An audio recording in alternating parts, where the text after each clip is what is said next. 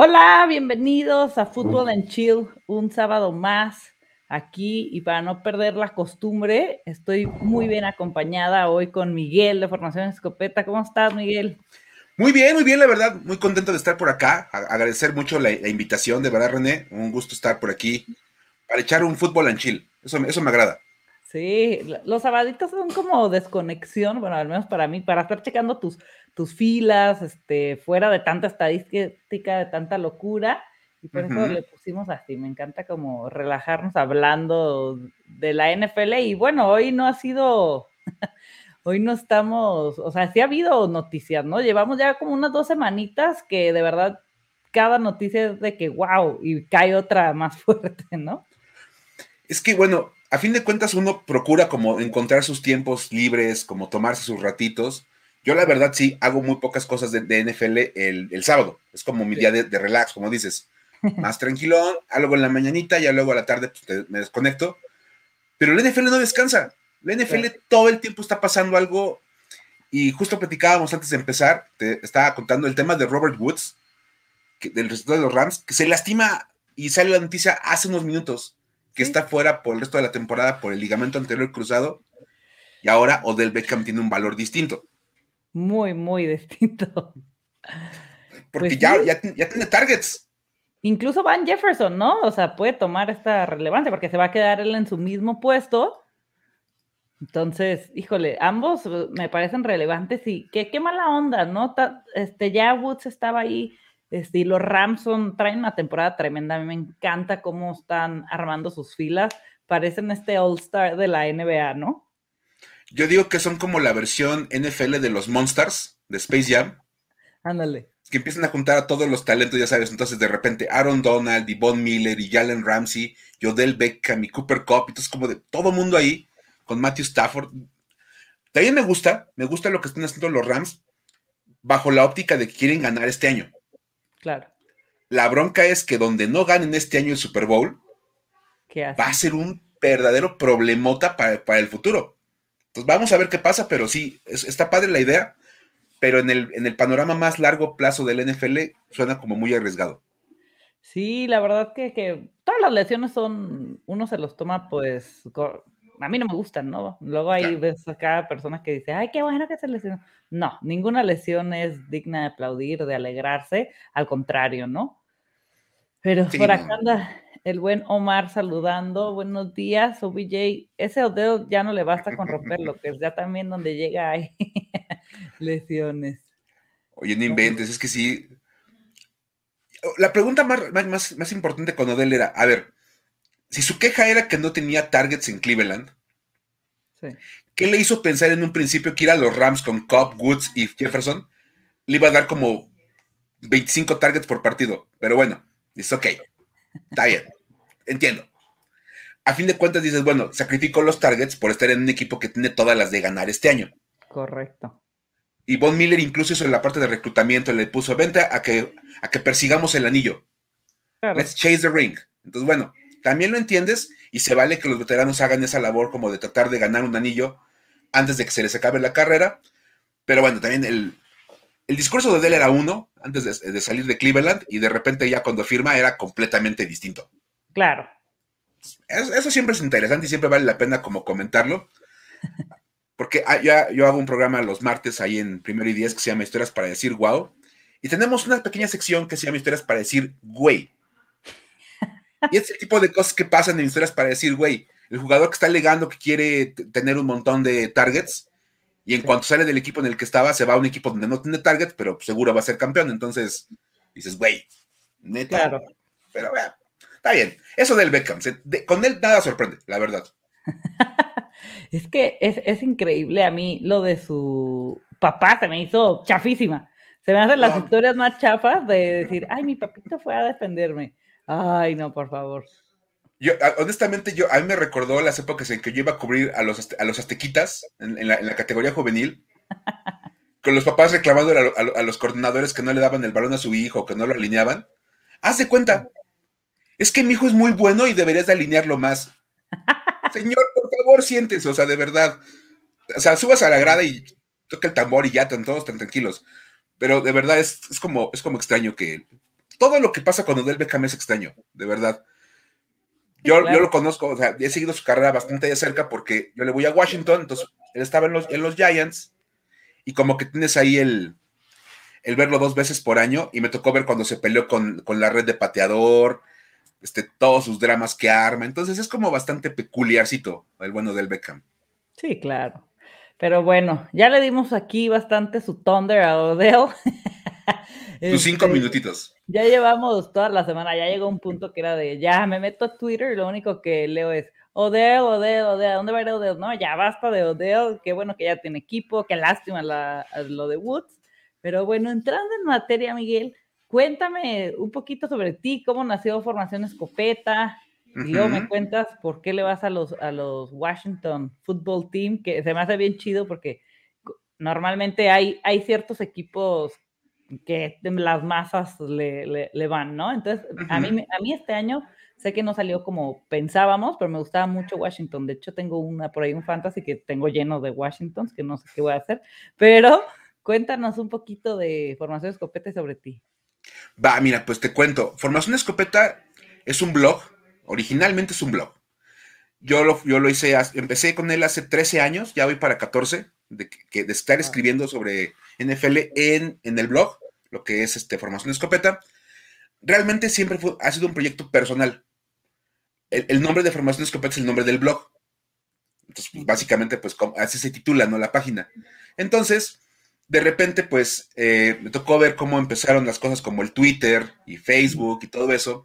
Entonces, empecé a abrirle sus cuentas de esas cosas a, al, blog, a Formación Escopeta, para darle imagen corporativa y cosas por el estilo, ya sabes, cosas, cosas elegantes que tiene la gente de dinero, como su cuenta de Twitter corporativa. Entonces dije, ah, pues ahora le va.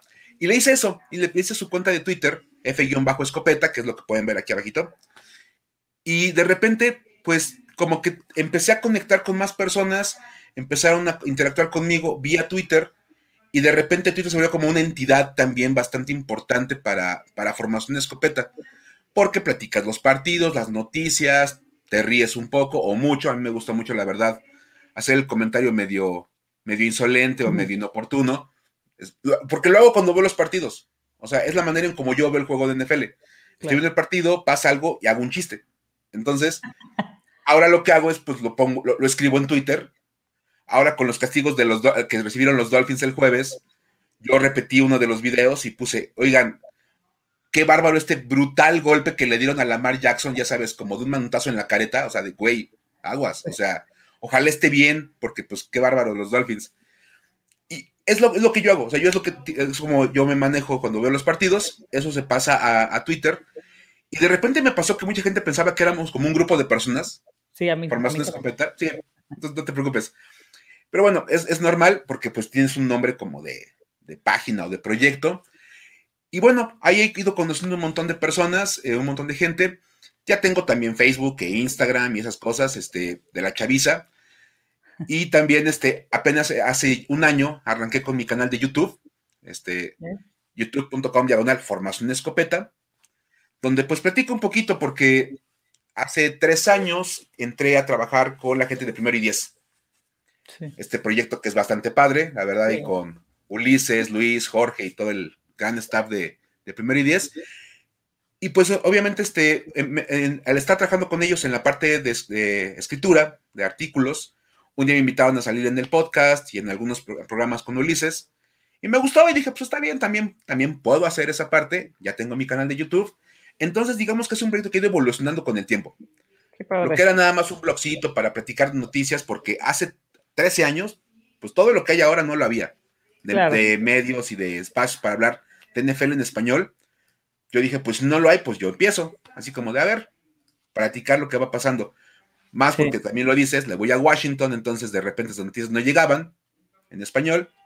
Habría que abrir espacios. Y bueno, pasó de ser un blog a ser de repente también ya como redes sociales y ahora el canal de YouTube y ahora también colaboro con, con Primero y Diez. Entonces, ha sido padre porque ha dado un crecimiento y bueno, ahora resulta que también inviten a otros programas, otros canales, como por ejemplo contigo o con las NFL Girls o con Spanish Bowl y todos esos canales padrísimos que hacen cosas bien, bien interesantes para darle mayor, mayor opción de, de, productos a la gente, que eso es lo mejor que nos puede pasar a todos los que nos gusta la NFL. que haya más productos, que haya más ofertas, porque eso te da más variedad y te da chance de elegir lo que más te guste. Y eso es lo que más me, agrada de esta época. Qué padre. Sí, la verdad es, los canales a mí, yo soy una empedernida de consumir este contenido de NFL, ¿no? Y a veces me dicen, oye, pero si tú haces eso, ¿por qué estás escuchando? Le digo, claro, o sea, a mí es algo que es tan, ve, como ahorita lo que pasó, ¿no? O sea, no es de, tú puedes mm, leer todas las estadísticas y pasa algo y ¡pam! Te, lo, te, te cae todo, todo, ¿no? Entonces, siempre a mí, para mí es bien interesante escuchar este, opiniones distintas porque también abres un panorama y dices, órale, o sea, sí es cierto, ¿por qué no lo veía yo así, no? Y es súper válido y es bien padre y hay veces de que sí, ves, yo tenía razón y pum, ¿no? Y de repente, entonces, esa comunidad que se va creando es muy padre porque, y no es competitiva en ese sentido, al contrario, ¿no? Creo que todos somos como muy, qué chido que llegues, qué chido que lo que estás haciendo, ¿no? Y, volteas a ver a todos los proyectos y al contrario, intentas como englobarlos. Por supuesto, y creo que esa es una cosa bien interesante. Eh, te digo, yo que estoy, soy como de los veteranos, ya sabes, yo soy como de los antiguitos, así como el Big Ben del, del, del, esto del, del, Twitter, en estas cosas de NFL ves que van saliendo proyectos y lejos de decir, ah, no, son mi competencia, no, al revés, qué bueno que salieron más cosas. Claro. Porque a fin de cuentas también hay que, verlo desde otro punto de vista. Esto, esto está lejos de ser el deporte central del país sí, claro. o del continente. O sea, realmente, si vivieras en Estados Unidos, sí compites con la gente por ganarte el mercado. Claro. Pero en, México realmente el mercado es uno, no va a crecer tantísimo como el soccer, porque nunca va, va a pasar. Claro. Cuestiones culturales y lejos de querer competir con la gente, mejor hay que dar más espacios, porque entre más espacios haya, más gente se puede ir sumando a esta parte, a este mercado, a este mundo del NFL. Entonces, a mí me encanta, la verdad, ver, por ejemplo, como cuando nació Gol de Campo, cuando nacieron las NFL Girls, que dices, oye, son cosas bien interesantes que aportan otra perspectiva, otra manera de trabajar este asunto. Y esa es la parte que de verdad, pues, enriquece y que le da a, a los que estamos viendo, porque yo también consumo bastante contenido de NFL en video. De hecho, estaba la semana pasada viendo aquí a, mi amigo Ulises Sarada. Sí. Qué, bueno que se portó bien, oye, porque es un, es un hitter. a mí me cae muy bien, me encanta su humor negro y me da risa, pues lo hablábamos justo, que la gente se lo tome tan a pecho, ¿no? Sí, o sea, porque a fin de cuentas, la verdad, cuando uno habla con Ulises Sarada eh, tranquilamente, es una persona que sabe muchísimo de fútbol americano, le gusta mucho, le apasiona pero no se clava con asuntos como el fanatismo de tal equipo o tal cosa. Entonces, eso luego como que rompe la atención de la gente y los, los orilla a otras cosas y a él le encanta responder. Entonces, es divertido. Y obviamente, como dices, también uno aprende ese tipo de posturas. Yo no lo hago, honestamente. Si a mí me dicen algo así, yo no les contesto. Digo, está bien. Sí, claro, hay que saber. Él, me da risa porque les contesta con mucho humor. Entonces hay veces que la gente se prende, ¿no? Y que dice, ¿qué onda? O la gente que se super hater de que por ti, lo comentaba con, con Mau el otro día, de que por ti perdí mi liga. ¿Qué? O sea, tú, nadie te puso una pistola para que tú acomodes, o sea, consume el contenido y tú harás lo que te parezca mejor, pero nadie es culpable, ni tú, ni yo, ni Chato, ni Mau, ni nadie, ¿no? Al contrario, es como, y aparte, volvemos a lo mismo, nada es predecible. Y hasta los más expertos que son ellos pueden decir, esta es la temporada de tal, esta es la temporada, no, como lo que pasó con Gibson. Oye, lleva lesionado, no hay una semana que no haya estado en questionable, ¿no? O sea, está así, está, o sea, son cosas que no puedes evitar y la gente, este, a mí me da mucha risa, la verdad, lo hace muy divertido. Pero para eso estamos, para tomarlo con, con humor y seguir haciendo lo que nos gusta y que esas cosas al contrario, ¿no? En vez de que nos afecten, siempre va a haber haters, al contrario, ¿no? Este, salir adelante. A mí hasta los comentarios que he escuchado sobre mi cosas así, dices, güey, si te están fijando en ti es que lo estás haciendo bien. Entonces, para adelante, ¿no? Y, a mí me, encanta. Eh, no tengo ningún problema tampoco con eso. Me han dicho de todo, de repente en, en, en, Twitter. Imagínate, yo, yo digo que lo, lo, lo más canijo que me han dicho es que soy fan de los Cowboys. Porque obviamente como aficionado a Washington, que me digan que le voy a Dallas, una vez escribí un artículo y me dicen, aquí se nota claramente que este güey le va a los Cowboys. ¿What? Dije, oye, qué bárbaro, qué buen trabajo de actuación hago al momento de escribir, porque los convencí de que le voy a Dallas. Qué increíble. Qué bárbaro. He tenido problemas con los fans de los 49ers, este, con este, los fans de Miami, con los de los Packers. Todo el mundo ha tenido algún problema alguna vez conmigo, pero sobre todo, sobre todo los de los Niners, ¿eh? Eso sí se pusieron bien, bien perdidos una vez conmigo, porque escribí un artículo que nos encargaron en primero y diez, a todos los que escribimos en primero y diez. Cuando empezó el playoff, dijeron, vamos a una cosa, vamos a dividir los equipos entre los que escribimos y van a argumentar por qué ese equipo que les tocó no, no llegaría al Super Bowl. Ajá. Ok. Es como un ejercicio de la escuela, cuando vas a escribir un ensayo sobre tal cosa. Órale, va. Me tocó San Francisco. Entonces, escribí mi artículo de por qué San Francisco no llegaría al Super Bowl el año en que llegaron. No, en 2019. Entonces, ya sabes, escribí mi artículo. O sea, había como 100 comentarios en el, en el artículo. Sí. Bueno, decir que era un ignorante era lo mejor que me podían haber dicho, porque todo lo demás iba para arriba. Wow. Y tú así de, oye, a ver, yo no estoy diciendo que no crea que puedan llegar. O sea, estoy argumentando qué podría pasar para que este equipo no llegara. Claro. Y más porque en mis picks yo tenía que San Francisco llegaba al Super Bowl. Entonces era como, no es lo que yo creo, es lo que puede pasar, porque el NFL, como bien lo dice, es impredecible. Es correcto. Pero vamos, este, es, divertido, es, es, bien entretenida esta parte. Y cuéntame tu historia con Washington, ¿cómo ha sido? Porque pues han pasado momentos bastante caóticos, hasta lo del logo, este, todo. ¿Cómo, ha sido ese proceso y por, qué le vas a Washington? Porque he visto, por lo que he visto, pues, sí eres muy, muy fan. Sí, la verdad es que sí soy, soy muy fan de Washington. De hecho, mira, me vine de gala. con mi playera retro, vintage, toda la onda. Este, yo le voy a Washington desde principios de los noventas.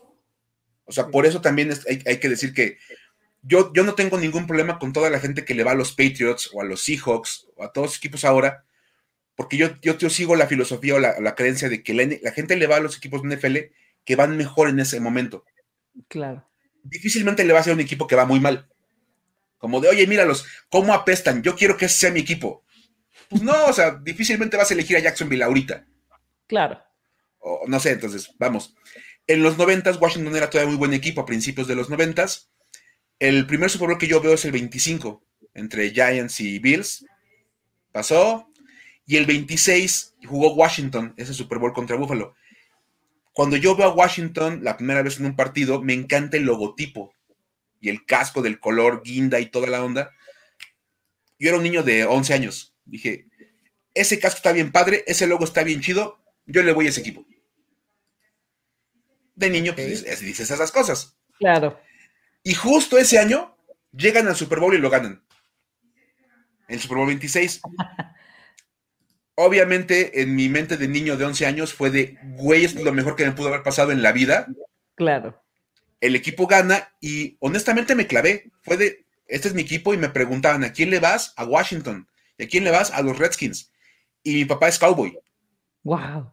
Pues así como estaba infartado en su momento, pero luego dijo, pues ya tal, cada quien le va al equipo, cada quien quiere, lo, entendió muy bien. De hecho, creo que está viendo el programa en vivo, entonces me mando un saludo a mi, papá, allá está, los Estados Unidos, que anda por allá. Qué chido. Entonces, este, sí, ahí empecé, y honestamente me he seguido.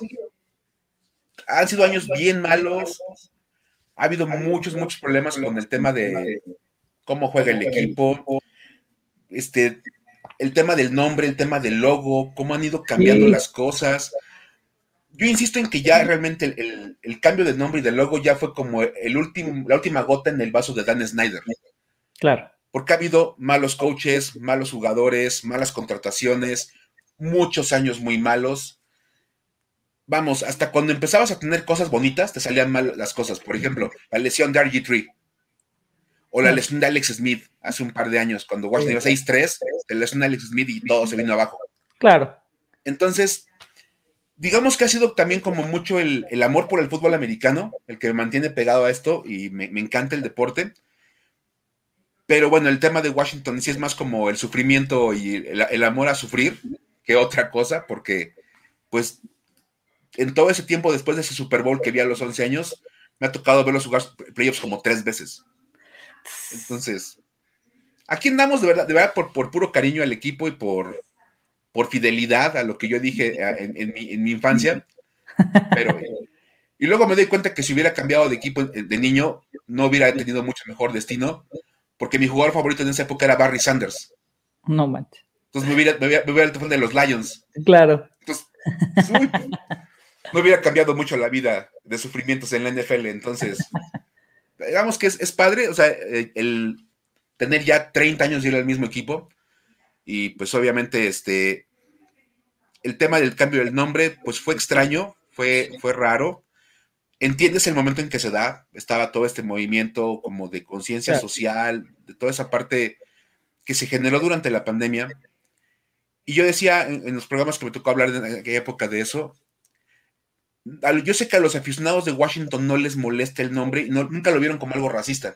Claro. Yo nunca lo vi como algo racista. Yo, o sea, Miguel Ángeles es, siempre dijo, decir que soy un Redskin es mi máximo honor y mi máximo orgullo en la vida, como aficionado. Pero también tengo que entender que hay gente a la que sí le puede molestar, porque lleva un contexto distinto para ellos.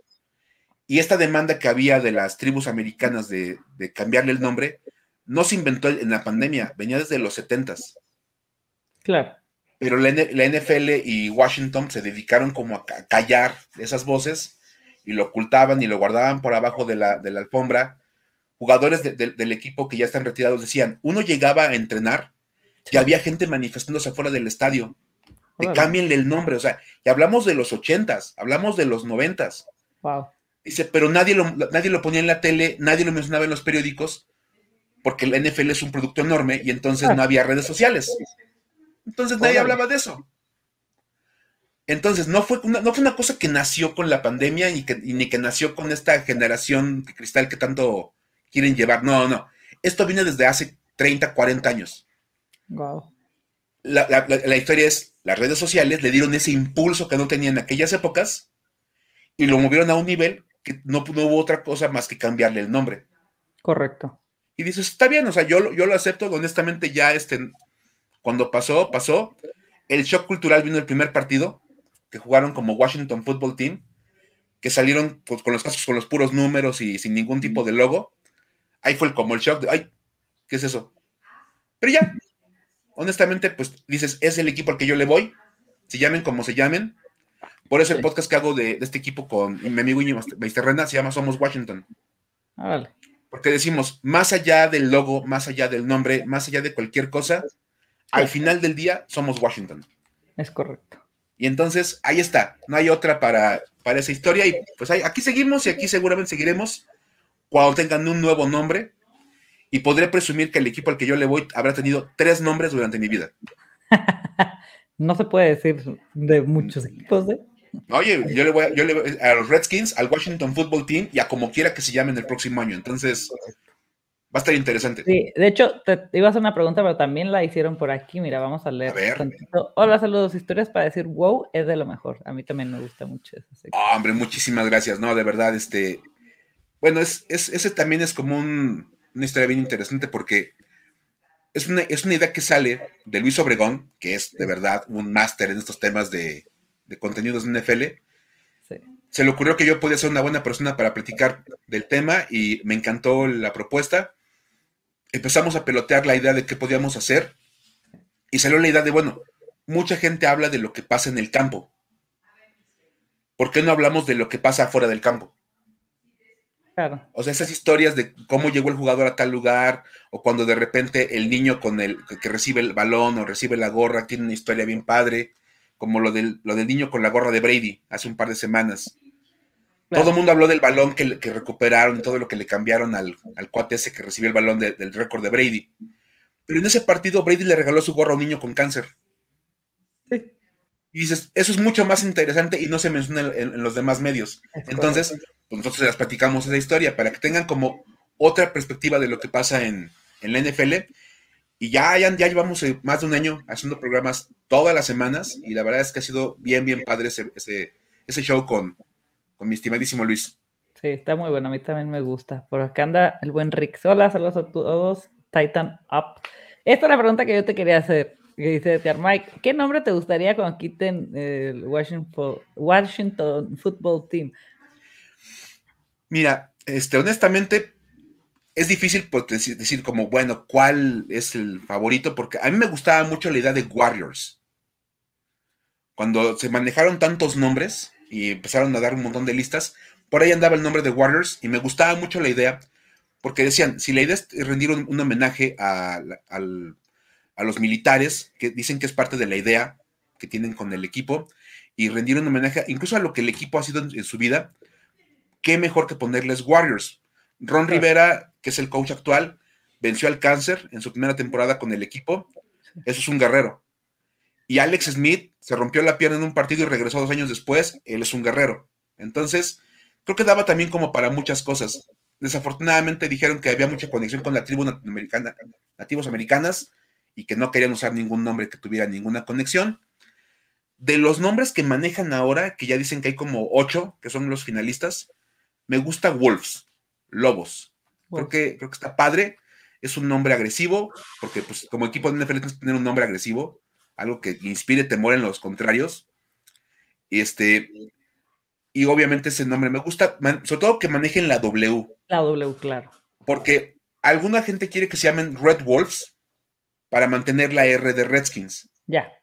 Y digo, pues no, no le veo como la lógica si a fin de cuando quieres es como desligarte de esa historia de racismo que tuviste con el nombre. Entonces, Wolves te da la W e incluso los equipos de la ciudad todos ocupan la W como logo.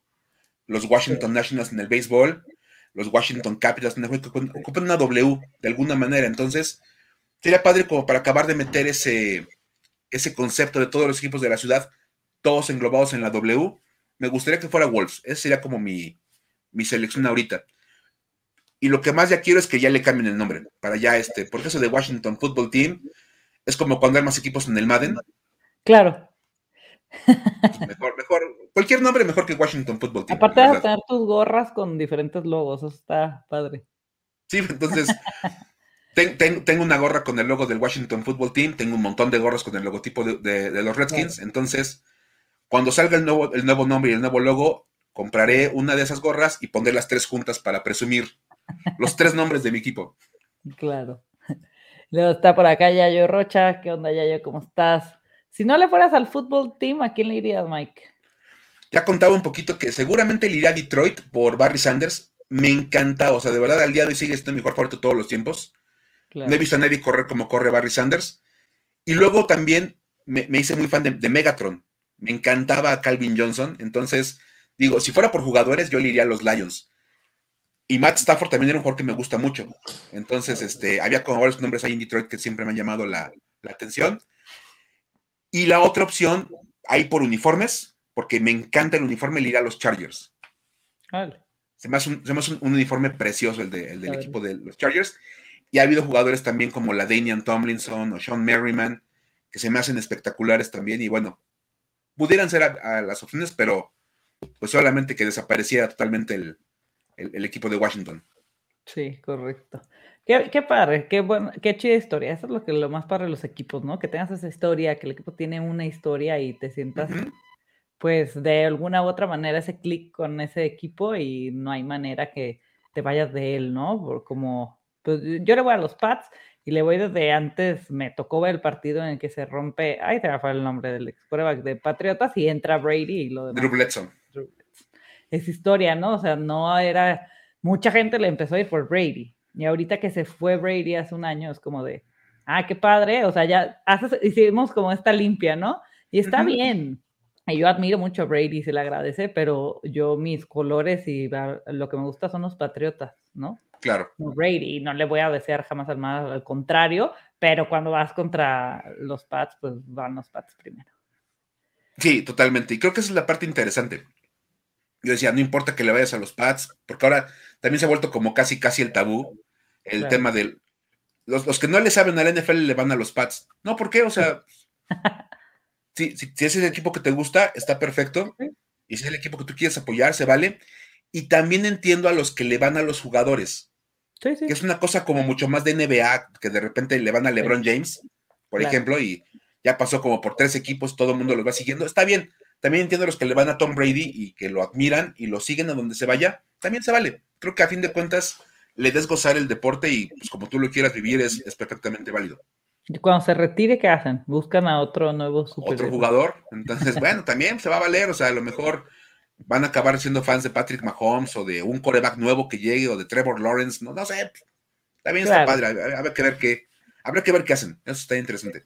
Sí, dice Rex. Bueno, yo casi. Houston Oilers, Tennessee, Oilers, Tennessee Titans. Sí, los.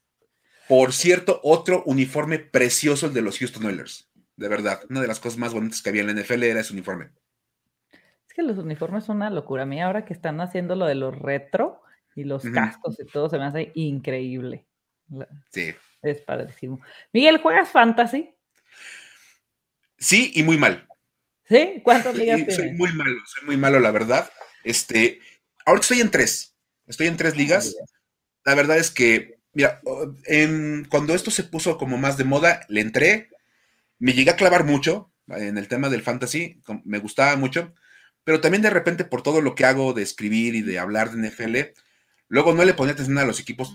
Es más, sigo sin ponerles atención suficiente a mis equipos de fantasy, pobrecitos tiene más coach Jacksonville con Urban Meyer que mis equipos de fantasy conmigo. O sea, de verdad, yo estoy como. Me acuerdo de repente, nada más entro, cambio a los que están activos, siento a los de la banca, y luego ya ni reviso a quién jalo, a quién. Tiene como un año que no meto un waiver. Wow. O sea, porque a fin de cuentas no es como mi, mi objetivo principal cuando estoy viendo la NFL. Me gusta y de verdad he, he jugado por muchos años. Este, pero pues también entiendo que es como todo un asunto que lleva su estudio, su trabajo, su dedicación. Y por eso incluso yo en formación no hablo de fantasy fútbol. ni por subirme al tren, ni por dar contenido que la gente, o sea, si yo no te puedo explicar qué hacer, claro. Les digo, mira, hay mil expertos buenísimos en estos lados, de verdad. Y, por ejemplo, yo cuando jugué las, ligas de, de, Maul, de, Mau, cuando empezaba con sus ligas del EF Bowl, yo gané el 3 y el 4. Sí, es que vi un trofeo ahí atrás de ti. Este lo gané con Mau. sí, este, por eso te pregunté. Este trofeo me lo gané con, una de las ligas de Mau. Entonces, este. Y la verdad, es, o sea, sí, sí requirió mucho trabajo de estudio y muchas, muchas horas dedicadas. Yo, la verdad, me aventaba todo lo que Mau producía. Claro. Y como bien dices, era, ok, ya vi qué recomienda, ya vi qué dice, pues la decisión es mía, ¿no? De si le hago caso de poner a tal o de plano siento a tal. De hecho, este trofeo, si mal no recuerdo, lo, gané con el Immaculate Extension de Antonio Brown. Cuando le dan el pase contra los Ravens y se superestira para meter el touchdown, yo estaba perdiendo por tres puntos. Ya había acabado el otro cuate, sus, jugadores, y yo, yo tenía nada más a Antonio Brown en cuanto a la elección del balón, me dan seis puntos y yo me, fui para arriba en el, marcador y ahí gané el, campeonato. Si mal no recuerdo, así fue. Qué padre. ¿Ves? Sí te acuerdo de ese momento. Porque de verdad, era un asunto bien intenso, porque aparte estaba en la final, era puro experto de, fantasy fútbol, porque yo estaba muy emocionado y aparte sabía que había un trofeo de por medio, entonces sí se puso, se puso bueno. ¿Y te acuerdas a quién le ganaste? No me acuerdo bien, o sea, porque en dos años seguidos fue una semifinal y una final que le gané a Joshua Maya de Place of the Week. Entonces, no me acuerdo si fue esa final, o sea, esa contra él que le gané el trofeo, o que fue la semifinal en la que lo eliminé y luego le gané a alguien más. No me acuerdo honestamente cómo estuvo. Lo que sí me acuerdo es que me bloqueó después de eso. ¿Por qué? Sí, pero estoy bloqueado. ¿Bullying?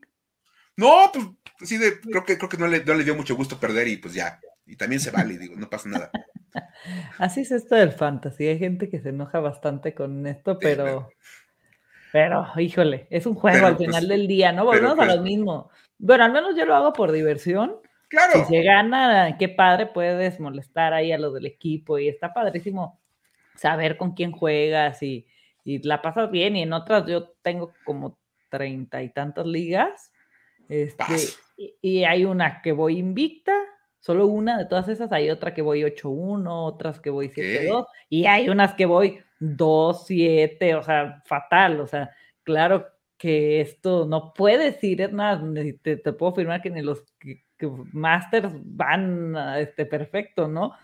Este, y es, es, padrísimo. Yo, a mí el cotorreo que se arma alrededor del fantasy, eh, me gusta.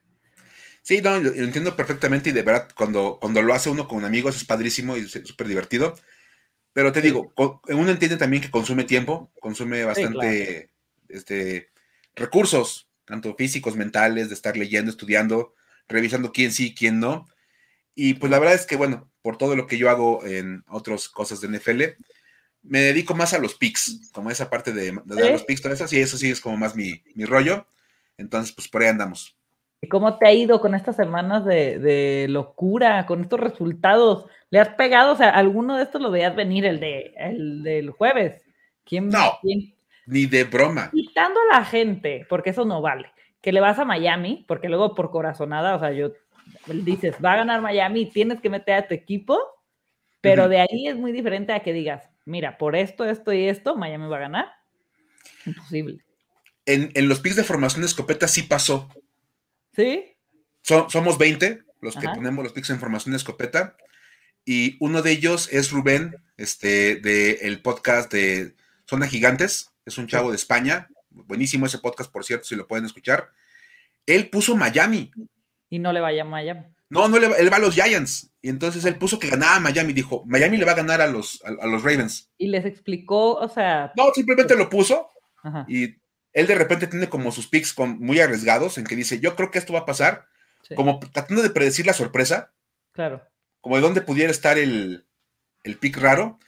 Y le pegó súper bien, o sea, la verdad, este, súper interesante. Y por ejemplo, ya, acabo de publicar ahí en Twitter los picks que hicimos todos, los, los, 20 que estamos ahí, y pone, por ejemplo, que Atlanta le gana a Dallas. Vale. Pues dices, órale, yo, o sea, yo no me aviento a tanto. Yo puse que, no sé, Raiders le gana a Chiefs en mi, en mi pick. yo también fui Raiders. Creo que va, con Raiders. Pero ya como que tanto, o, por ejemplo, poner que Washington le gana a Tampa Bay, pues ni de broma, o sea, también quiero ganar los picks. claro. Sí, yo, la semana pasada me fui con Atlanta, le ganaba a, Saints. sí. La, pegué. A esa sí me, se, se veía más o menos. Sí, yo la semana pasada me aventé según yo ahí para subirme a la tabla me fue fatal porque creo que dos los perdí por un gol de campo, así que dije, ay, por Dios. Y era la sorpresa, ¿no? Sí, claro, claro. Oye, pero ¿quién hubiera pensado, por ejemplo, que Jacksonville le ganaba a Buffalo? No, nadie, por Dios. Y menos de esa manera, ¿no? No. O sea, verdad, a mí me impactó, o sea, como dices, en PIX, en tema de todo eso es como, ¿en qué momento? En qué, o sea, yo los jueves tengo un programa que se llama Freak Predictions con Fátima y ella es súper analítica, o sea, se avienta de de verdad toda la, defensiva, la ofensiva, este, si el corner no está, si este, o sea, ve todo y de verdad la teoría era, ¿cuántos puntos le va a caer a, Jaguares? o sea, o fatal, o sea, hicimos el ridículo que decías, ¿qué onda con este juego? No ha habido así bastantes sorpresitas que dices, wow. Y bueno, y predecir que Kansas iba a estar así, a ese grado, imposible. No, para nada. Y o por ejemplo, este, Titans ganándole a los Rams sin Derrick Henry. Claro. Creo que otra cosa que nadie pensaba. Y, y bueno, de Kansas City yo lo único que digo, la defensiva ya daba como señales de no ser muy buena. Y de repente dices, bueno, pues por ahí la, defensiva, la línea ofensiva que estaba totalmente reconstruida, porque es un, es un trabajo nuevo el de la línea ofensiva, pero ya de plano lo que está pasando ahorita es, muy grave. Y yo vengo alegando que el gran problema no es Patrick Mahomes como Patrick Mahomes, como mucha gente lo quiere cargar, es Patrick Mahomes tratando de reponer lo que los demás no hacen. correcto. Entonces, también de repente uno dice, ah, es que es bien fácil apuntar y decir, Mahomes no está jugando bien. No, no. Mahomes está jugando más de lo que debe jugar. Está, está metiendo pases que no debería meter, está, está tomando decisiones que no debería tomar de repente simplemente avienta el balón a la banda, mejor. No, quiere forzar el pase para sacar el primero y diez y le interceptan el balón, porque no debería haber lanzado ese pase. Entonces, creo que por ahí va mucho el tema de Kansas City. Es como, pues un poquito la consecuencia de no tener otras piezas en otras posiciones. Claro, el talento está. O sea, el talento está y Mahomes es tremendo y esperemos que, que, ajusten lo que tienen que ajustar en Kansas porque es un equipazo. O sea, ahorita está, tiene fichas muy padres. Pero Miguel, al principio de temporada, ¿tú quiénes pensabas que iban a llegar al Super Bowl? Y ahora, ya este, yéndonos a la semana 10, ¿quiénes crees que van a, llegar? Fíjate, la ventaja es que no, no, no, no, este, no me da pena decir, porque lo, está escrito en el primer10.com, ahí lo pueden encontrar en los picks muy viejos de principios de año. Mi predicción de Super Bowl era Bills contra Rams. Vale. O sea, dije, creo que son los equipos que están mejor posicionados por distintas razones para llegar al Super Bowl desde inicios de año. Buffalo como el mejor equipo de la conferencia americana, hombre por hombre. Me gusta mucho el roster que tiene Buffalo, más de lo que tiene Kansas City porque ya decíamos de la defensiva yo veía que el inicio de la temporada era Buffalo, Cleveland, este, Kansas City, para mí en rosters. Sí. Y decía, bueno, Buffalo, Buffalo debe ganar la conferencia americana, meterse al Super Bowl y bla, bla. Y de la nacional me, incliné por los Rams por la llegada de Matthew Stafford. Dices, si este equipo llega a playoffs con Jared Goff, poner un coreback de elite como Matthew Stafford, porque para mí Stafford es un coreback de elite, los debe de impulsar totalmente hasta el Super Bowl. Ya todo lo que ha hecho los Rams, aparte de tener a Von Miller y a Odell Beckham y firmar a medio mundo, eh, eso ya es una cosa adicional que a fin de cuentas lo único que me genera es como la preocupación de que es demasiada presión para un equipo y pueden acabar colapsando en el peor momento. Claro. Entonces, me mantengo todavía con mi pick, digo, es mi predicción de principios de año, va bien, entonces, pues todavía están en posibilidades, no me voy a bajar de ninguno de los dos barcos, pero me preocupa un poco que los Rams están como metiendo presiones extras que no deberían de meter y que pudiera acabar por generar un colapso ahí medio descomunal en, la temporada. Correcto. Y, obviamente sigues pensando lo mismo. ¿Cómo ves a los Bills? Los Bills llevan unas, o sea, obviamente los Jaguares fue una locura, pero llevan unas dos, tres semanas que no se ven finos.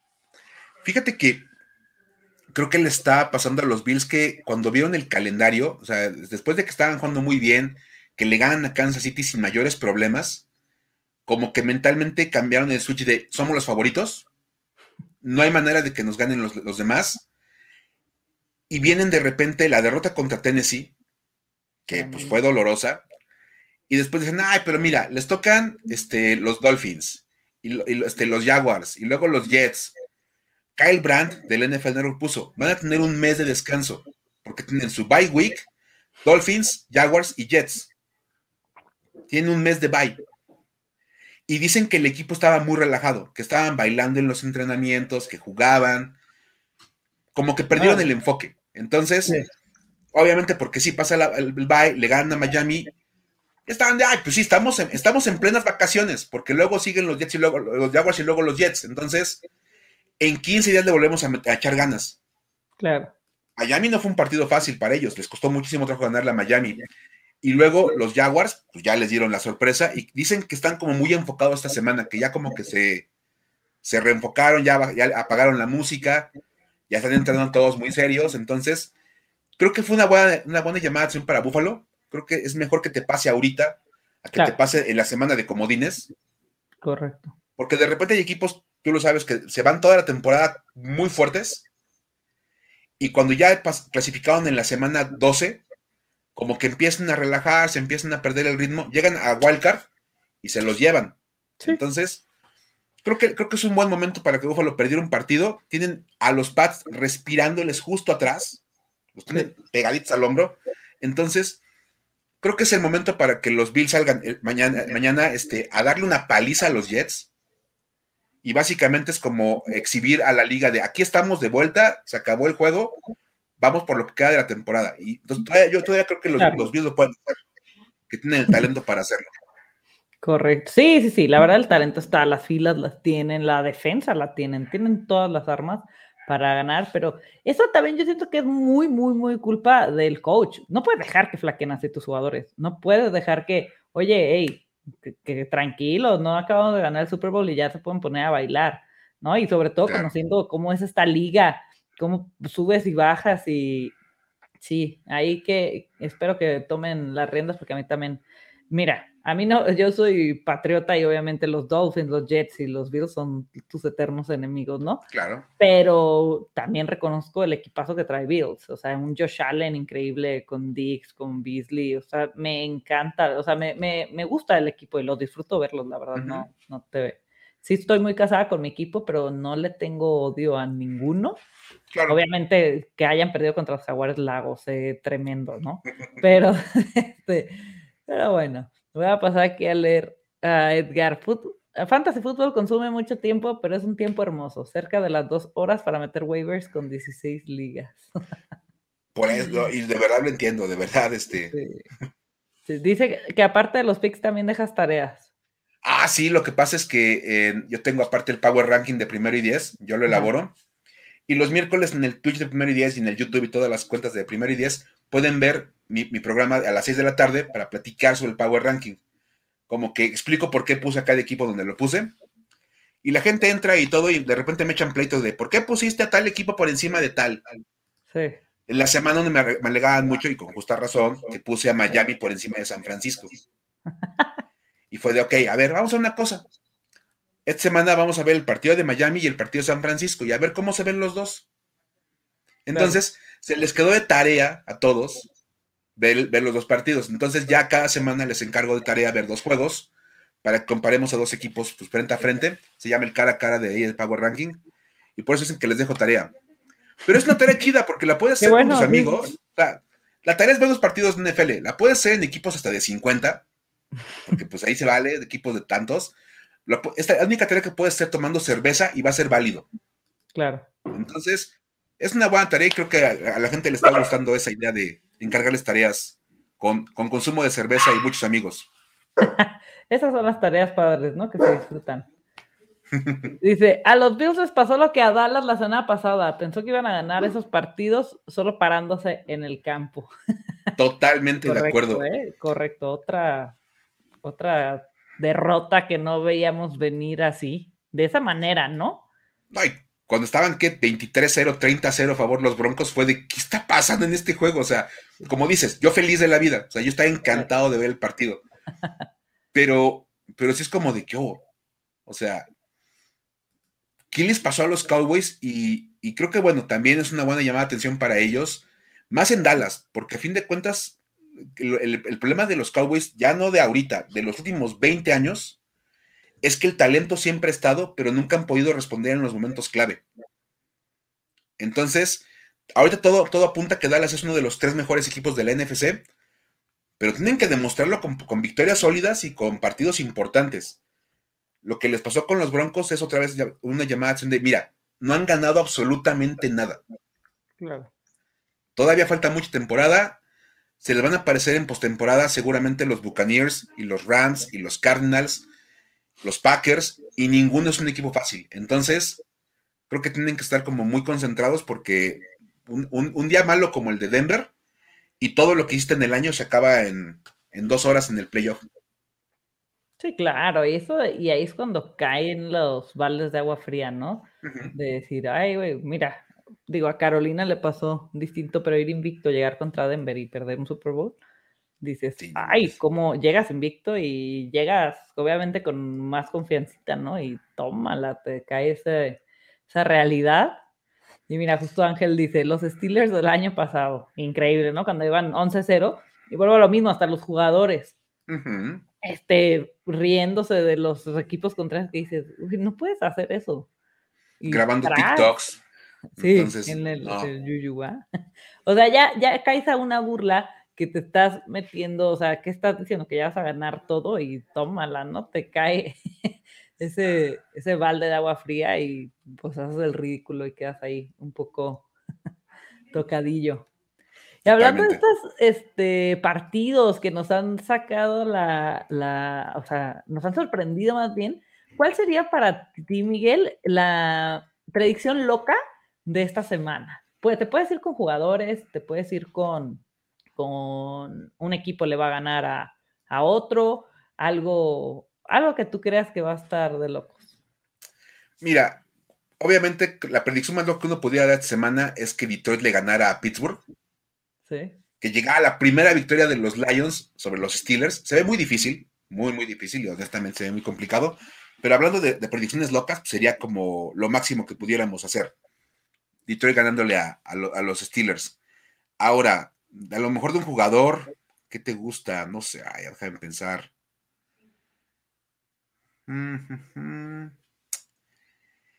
Cam Newton volviéndose loco en su regreso con los, con, los Panthers y armándole juego a los Cardinals.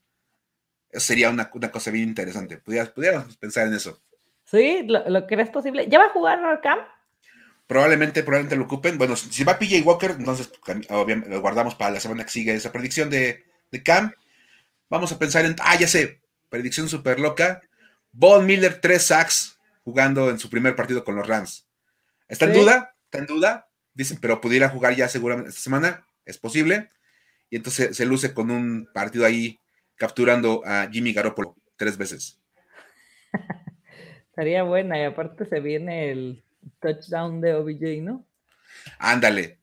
Von, Miller provoca el fumble que recuperan los Rams en la, en la zona roja y el pase de touchdown para Odell Beckham. Porque Monsters. Yo no, yo no he puesto la mía de la semana, ahorita lo, estaba pensando y creo que la de Odell me encantaría para top 10 de la semana. ¿No? top 10. Este, porque se va a lucir, se va a querer lucir. Con esta baja de, de Woods tiene que lucirse. Ya como es, es como decirle a los Browns, ya ven, aquí estoy, ¿sabes? Ok, o fíjate, hablando de fantasy football, porque yo sé que también aquí es como mucho el enfoque. Terry McLaurin dando el partido de su vida contra los Buccaneers. así, top, así top 3 de wide receivers. Terry McLaurin. Porque a fin de cuentas el problema de los Buccaneers es la secundaria. Sí. Entonces, Terry McLaurin, no hablamos lo suficiente de él eh, en temas de, juego. Es un gran receptor. Es buenísimo Terry McLaurin. El problema es que no ha tenido un buen coreback en su vida. Entonces, si produce buenos números jugando con corebacks de mediano pelo, pues imagínate lo que pudiera hacer con un coreback decente. Claro. Fíjate que yo le tenía mucha fe a tu, Washington Football Team, tengo un, equipo que aparte era de los que más me importaba este año y me arriesgué durísimo y te lo tengo a, tenía a, Fitzpatrick según yo, porque ya tengo a Heineke. Tengo a McLaurin, a Gibson y a McKissick. Uy. O sea, obviamente a McKissick lo tomé eh, conforme vi lo de Gibson, pero y, y llegué a tener hasta la defensa de Washington. O sea, era un Washington total. Sí. No, no hagan eso, y menos con Washington, que aparte no da buenos años buenos consecutivos. No se arriesguen tanto, así de. A mí me encantaba. Ni yo, hago, esas cosas, no inventen. Es que a mí Fitzpatrick, no sabes lo que gozo verlo. ah, claro, no para bien y para mal, ¿eh? O sea, te puede de verdad gozar de qué hizo este hombre o de decir qué, qué hizo, o sea, qué locura, esas cosas solo le salen a él. Es muy divertido. Entonces, yo por el factor Fitzpatrick y obviamente Gibson me gusta mucho, McLaurin, a mí Terry Scary es de las cosas más padres y lo tengo en muchísimos fantasies y no me ha decepcionado, me encanta, pero sí me fui all in con Washington pues una disculpa en nombre de todos los aficionados de Washington. Bienvenida al grupo de gente que se ha decepcionado con este equipo. Tenemos terapia de grupo los miércoles a las 7 de la noche, por si gustas así de ir a llorar de la producción del equipo. Ahí estamos en el canal de YouTube. ¿Quién, este, ¿Cuándo vuelve Fitzpatrick o ya no va a volver? No hay nada claro, ¿eh? No hay nada claro. El problema es que es una lesión de cadera. Y entonces, de hecho, la manera, la mejor manera de poder explicar por qué no regresa tan rápido Fitzpatrick es, es la misma lesión que tuvo Tua Bailoa en la universidad. Sí. Y le tomó un año a Tua regresar más o menos bien. Porque todavía ni siquiera está como completamente sano Tua. Sí. Y Ryan Fitzpatrick tiene la misma lesión con 15 años más de edad. Entonces, y por ahí está el rumor, y sigue el rumor todavía en Washington, de que la lesión vino desde una semana antes en un parque acuático. No. Es un rumor, es una leyenda urbana. Dice un cuate que trabaja en un parque acuático allá en la zona de, DC, que Fitzpatrick todo el tiempo desde que llegó al, equipo se llevaba el fin de semana a sus chavitos, porque aparte tiene como 14, al parque acuático y que le encantaba aventarse de los toboganes más rápidos y que una semana antes él se lastimó. Órale. Dice, salió, salió rengueando del, tobogán y se agarra la cadera. Casualmente, en el primer golpe que le dan con Washington y que se cae sobre la cadera, se le disloca. Claro. Entonces dices, no suena tampoco tan alejado de la, realidad pensar que se lastimó desde antes, no se lo dijo al equipo y se lastimó de casi, casi de temporada. Qué loco, ¿no? Sí, donde, donde sea cierto, sería una de esas historias para decir, güey, que nos encantan en el programa. Así. Pero bueno, esperemos que se recupere, ya sea vuelva a, este que no creo, si es la, esa lesión que comentas, pues no es fácil, ¿no? La cadera, y, híjole, y aparte con estos trancazos que, que se dan, no, no, no, este, esperamos que se recupere y vuelva a jugar porque yo sí estaba muy ilusionada por verlo en la temporada con Washington. Sí, pero pues no, desafortunadamente no, fue, fue, un muy mal momento y dicen a partir de ahí como que todo fue en picada para Washington y sí, la defensiva se vino abajo, este, Antonio Gibson ha estado lastimado todo el año, Logan Thomas se lastimó, entonces, que también era muy buena la cerrada, eh, la verdad ahí. Él ya va a estar de regreso para los que les gusta el fantasy y buscan opciones. Y, o si tienen a Ricky Seals Jones, pues como que empiecen a contemplar que probablemente regresa a Logan Thomas y eso le quita producción a, a Seals Jones. Claro. Sí, y, y, para acabar, Miguel, ¿qué equipos? Porque hemos hablado de este eh, sube y baja que hay, ¿no? ya llega, ya estamos en un punto de la temporada que ahora es mm, matar o morir, ¿no? Este, ¿qué equipos que no les ha ido tan bien o que no empezaron tan bien, crees que van a despuntar y se van a colar al wildcard y nos van a pegar ahí una sorpresa? ¿Y qué equipos que iban muy bien o, van a pegar ese, ese bajón y se las van a ver pelón? Igual entran, igual no, pero ¿qué, qué, qué cambios crees que haya a partir de ahorita? a, que empiezan los playoffs. Un equipo que empezó mal, que pudiera acabar colándose a playoffs, pudieran ser los Falcons. Sí, los ves. Ahorita, el, o sea, ya sabes el clásico, si la temporada terminara hoy, sí, sí. los Falcons son el equipo número 7 de la Conferencia Nacional. Jugarían playoffs la semana, entonces. No es tan descabellado pensar que es un equipo que obviamente está en la parte baja de su división, su calendario está un poquito más fácil que el resto de la, de, la sur.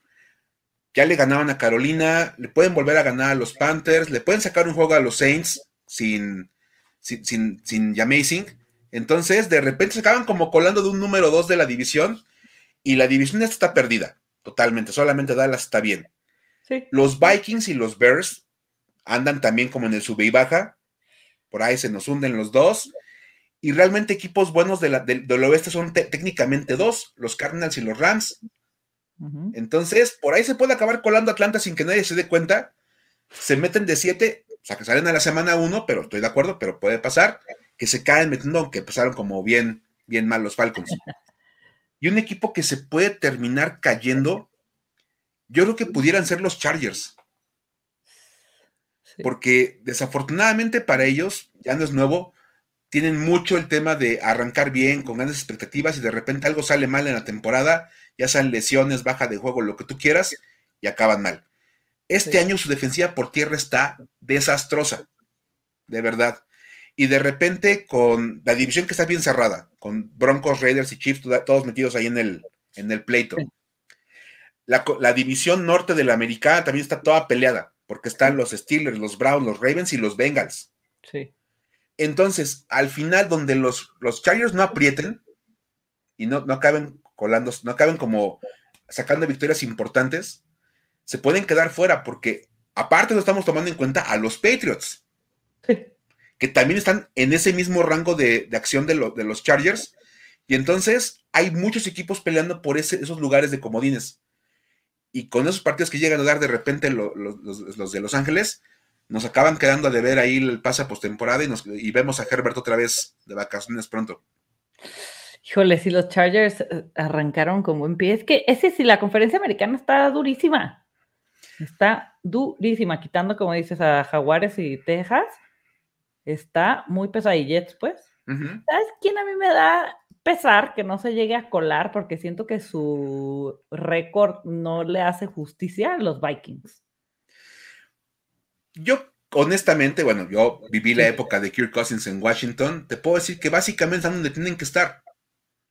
O sea, los, Vikings, los Vikings, o sea, los Vikings son un equipo que no son lo suficientemente malo para estar en el fondo, pero tampoco son lo suficientemente buenos para meterse en la pelea real por los playoffs.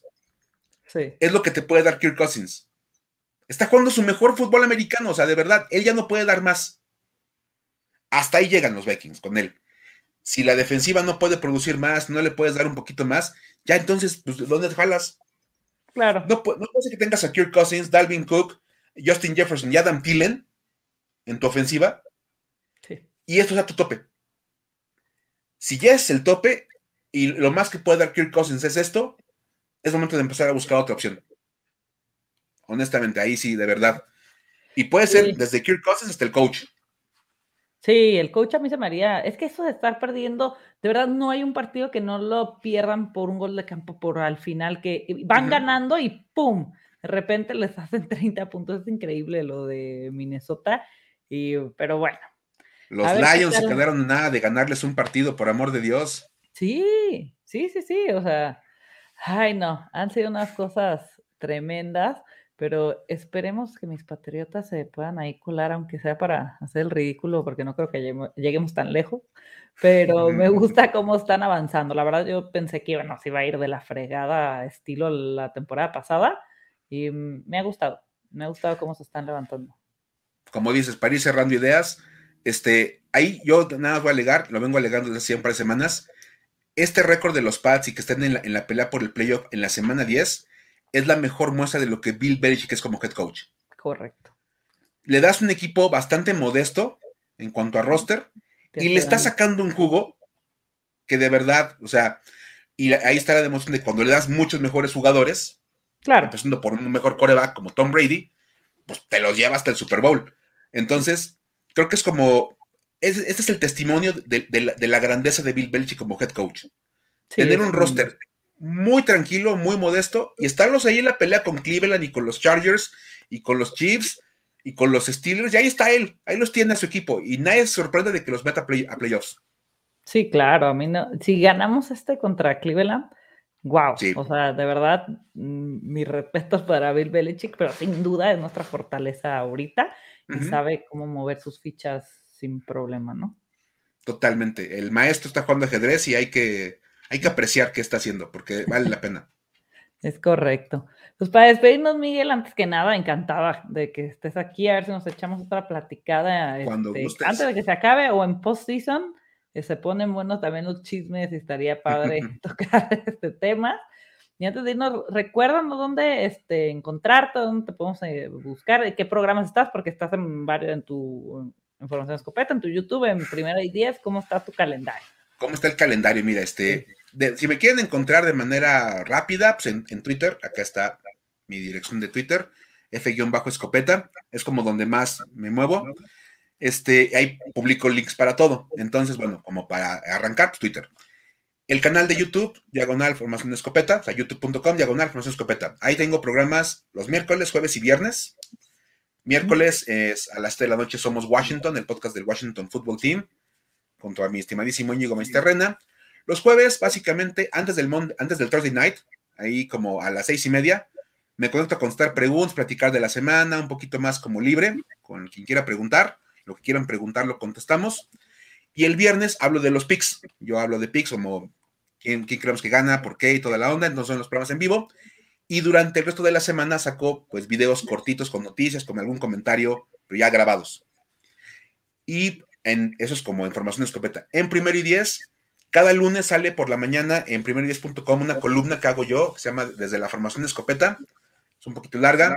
Hablo como de NFL, de colegial de NCAA un poquito y de ONEFA, para comentar como todos los puntos. Los martes a las seis y media de la tarde en todos los canales de primero y diez sale historias de NFL para decir wow. Programa donde, bueno, nos divertimos bastante Luis Obregón y yo. Y los miércoles a las 6 de la tarde hago el Power Ranking en primero y es también. YouTube, Twitch, todas esas cosas, ahí salimos. Perfecto, pues agenda llena. Sí, y ya este, y los domingos, pues obviamente estamos con lo del NFL, aunque en la mañana vendo también este barbacoa fuera de la iglesia del pueblo. ¿En serio? también tamales, toda la onda. es que como yo en, ay, ¿cómo se dice? En la pandemia sí me puse a hacer barbacoa. Entonces le agarré el amor a la, al ahumador, ya no sabía qué hacer aquí en la casa, me, me estresaba y, y, me puse a hacer lentas cocciones y sí terminé haciendo barbacoa un rato. Ah, pues mira, está, bueno. Tenemos planes ahí con Íñigo Meisterren y las NFL Girls, de un día hacer una reunión de gente que hablamos de NFL. te vamos a invitar, oye. Gracias. Y ah, Hacemos una barbacoa entre todos Es, una, es una, como un gran plan. Ah, pues estoy dentro. Yo donde me Perfecto. la verdad, encantada.